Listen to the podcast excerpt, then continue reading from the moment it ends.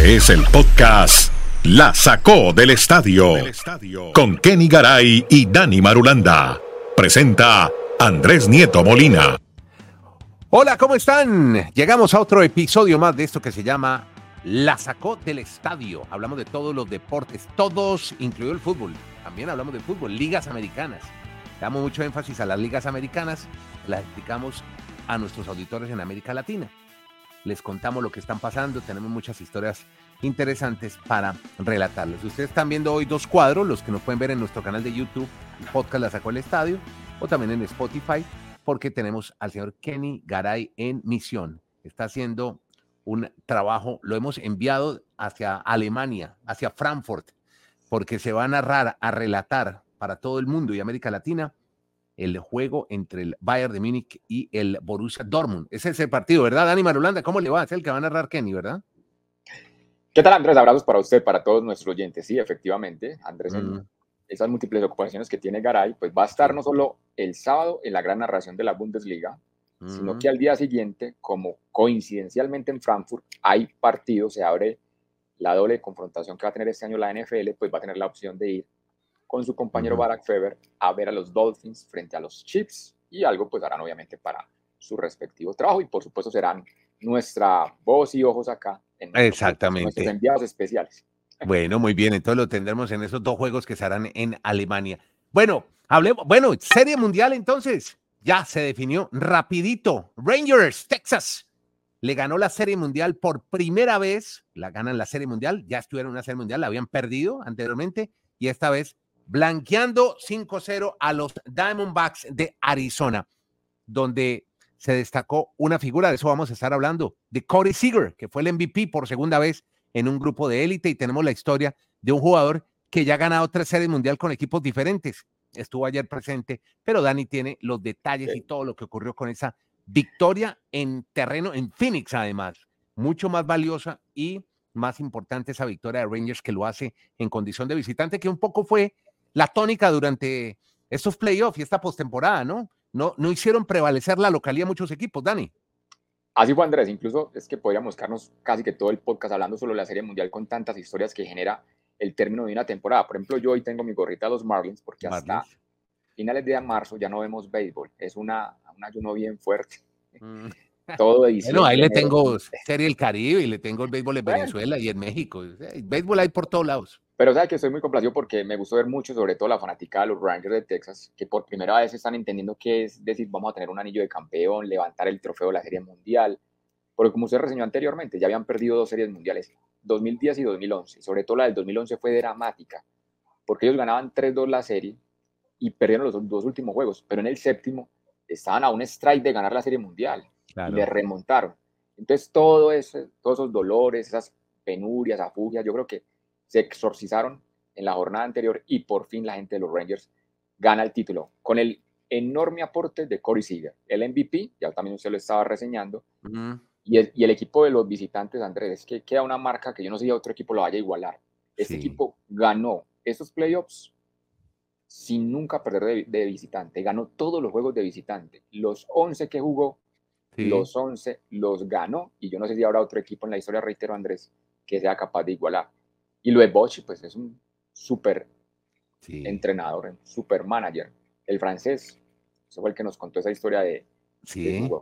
que había nacido en una base militar en Francia, una, trabajaba, su, padre era un oficial del US Army en, en Europa. Y ahora es un súper y, y, el otro detalle, el de Will Smith, Will Smith que tiene un nombre muy, muy De cantante, de, cantante y de actor, Will Smith.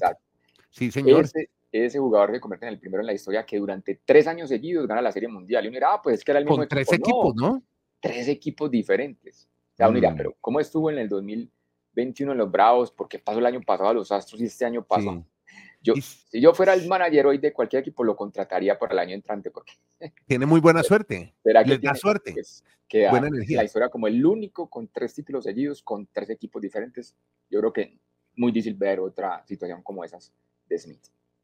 Sí, oiga, y lo de Siger, pues se inscribe entonces la historia eh, junto al de tres peloteros integrantes del Salón de la Fama, 1270 pies con sus jorrones, y pegó el sencillo clave para que los Rangers conquistaran esta serie mundial. Se unió a estas figuras Sandy Koufax, Bob Gibson y Reggie Jackson, el de los Yankees, únicos peloteros que han ganado dos veces premio jugador más valioso de una serie mundial, con su tercia de bolas cercas ante los Diamondbacks de Arizona. Así que le parece que fue merecido, ¿verdad? Lo de Bob Seeger.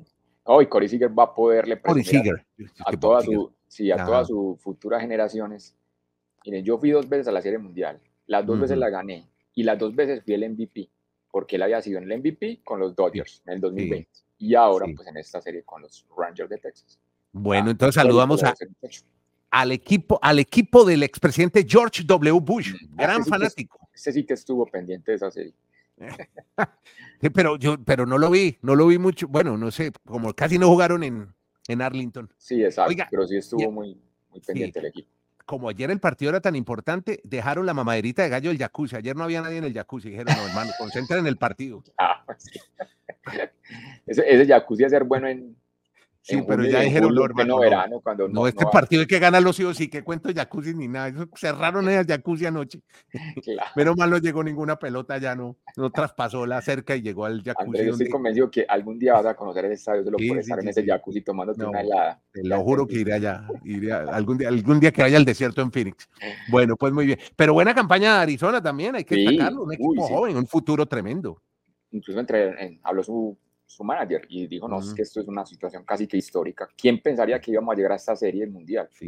A principio de temporada nadie les daba un peso, como decimos en Colombia, y pues con base en su gran labor, sobre todo Ketel Marte, esa racha de 20 juegos consecutivos en postemporada dando hit, fue un jugador muy clave para ellos y muy meritorio todo lo que hicieron los D-backs de Arizona.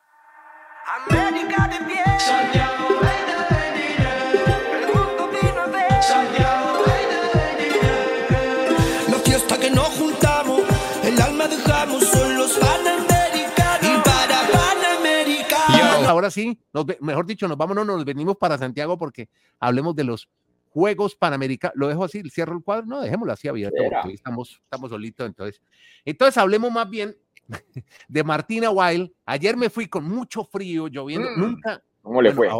Cuando grabamos el podcast ya ha mejorado, qué raro, el clima está rarísimo. Hoy habían hablado de tormenta eléctrica y se, se abrió, pero ayer llovió, hizo frío, Estadio Nacional abarrotado Claro, era día feriado, el Día de Todos los Santos, y había casi 30 mil personas ayer, y muchos fueron a ver a Martina.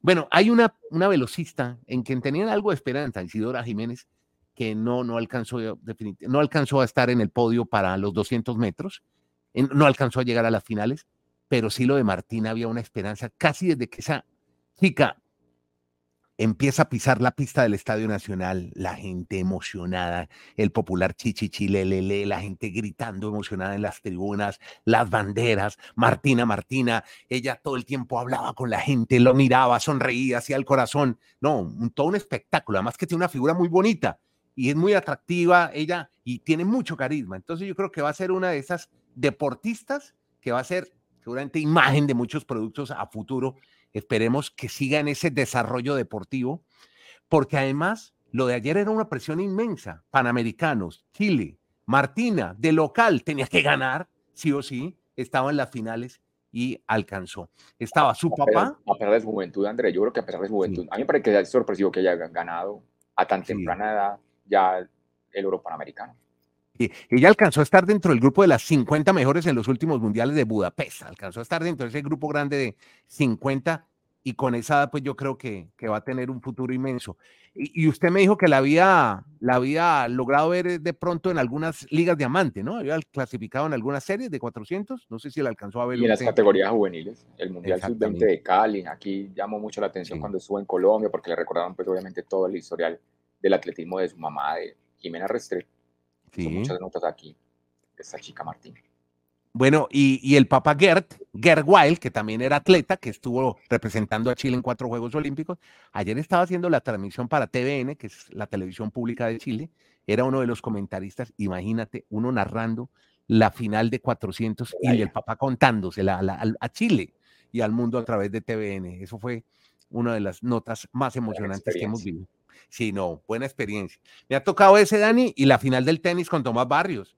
O sea, me ha tocado dos momentos bien importantes para el deporte de Chile, que viene creciendo y que seguramente voy a reactivar ahora con todos estos escenarios que quedan después de los Panamericanos.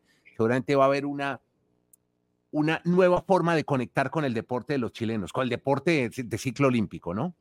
Eso, eso creo que ayuda mucho. Y eso es una de las ventajas de poder hacer unos panamericanos en Barranquilla, que la gente se anima a hacer deporte, a, irse al velódromo, a la pista, a jugar béisbol, a jugar, eh, en fin, sobre todo deportes que den medallas en Juegos Olímpicos del ciclo olímpico, ¿no?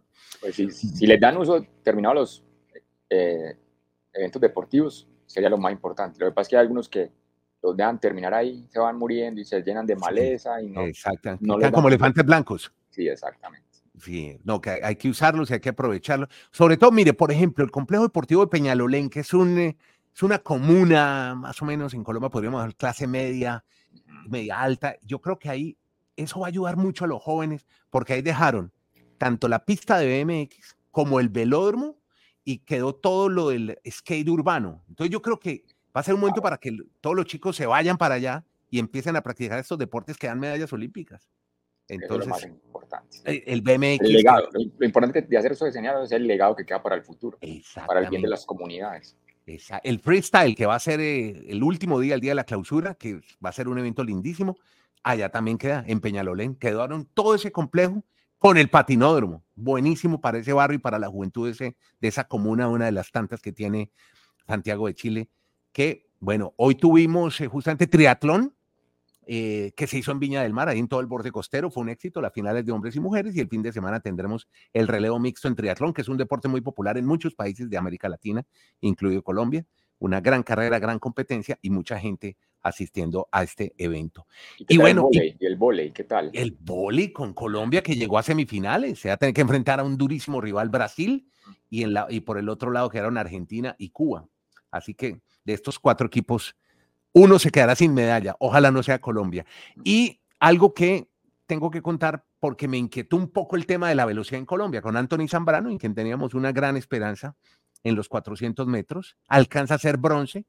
Invasión de carril, pierde otra vez la medalla, segunda vez que le pasa, ya le pasó en los mundiales de Budapest, pero sabe que me llamó la atención que los velocistas, no sé si, no sé por qué hay desconcentración, usted dice que es ansiedad, pero yo creo que eso hay que saberlo manejar, pero los dos, tanto, tanto Longa como la chica Lecona en 200 metros, los dos descalificados por salida en falso. El Star Force, a los dos los expulsaron de las competencias y no pudieron llegar a las finales en la velocidad.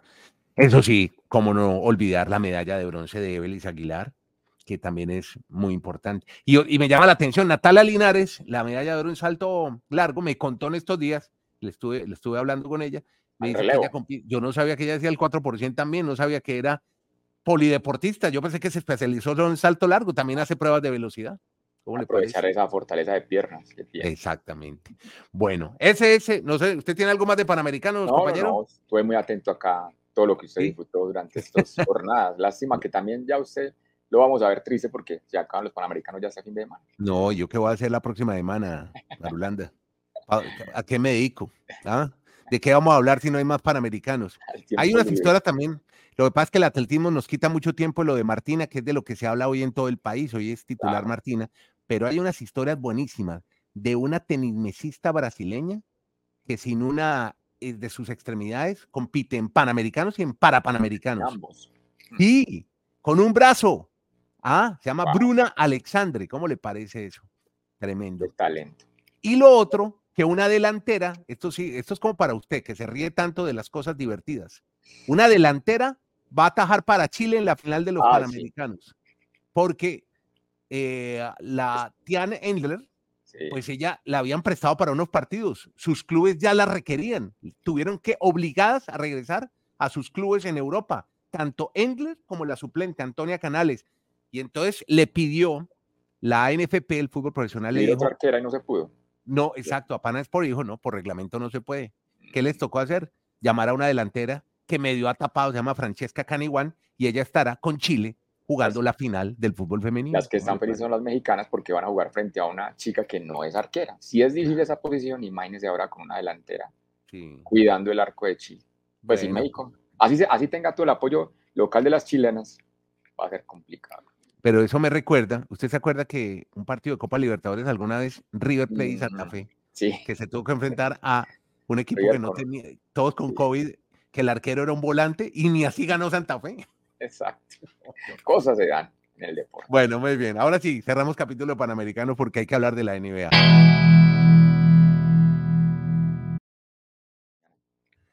Bueno, pues hablemos de NBA que tuvo Lakers Clippers, ¿no? Ganaron los Lakers. Gran duelo ese, el duelo angelino. Sí.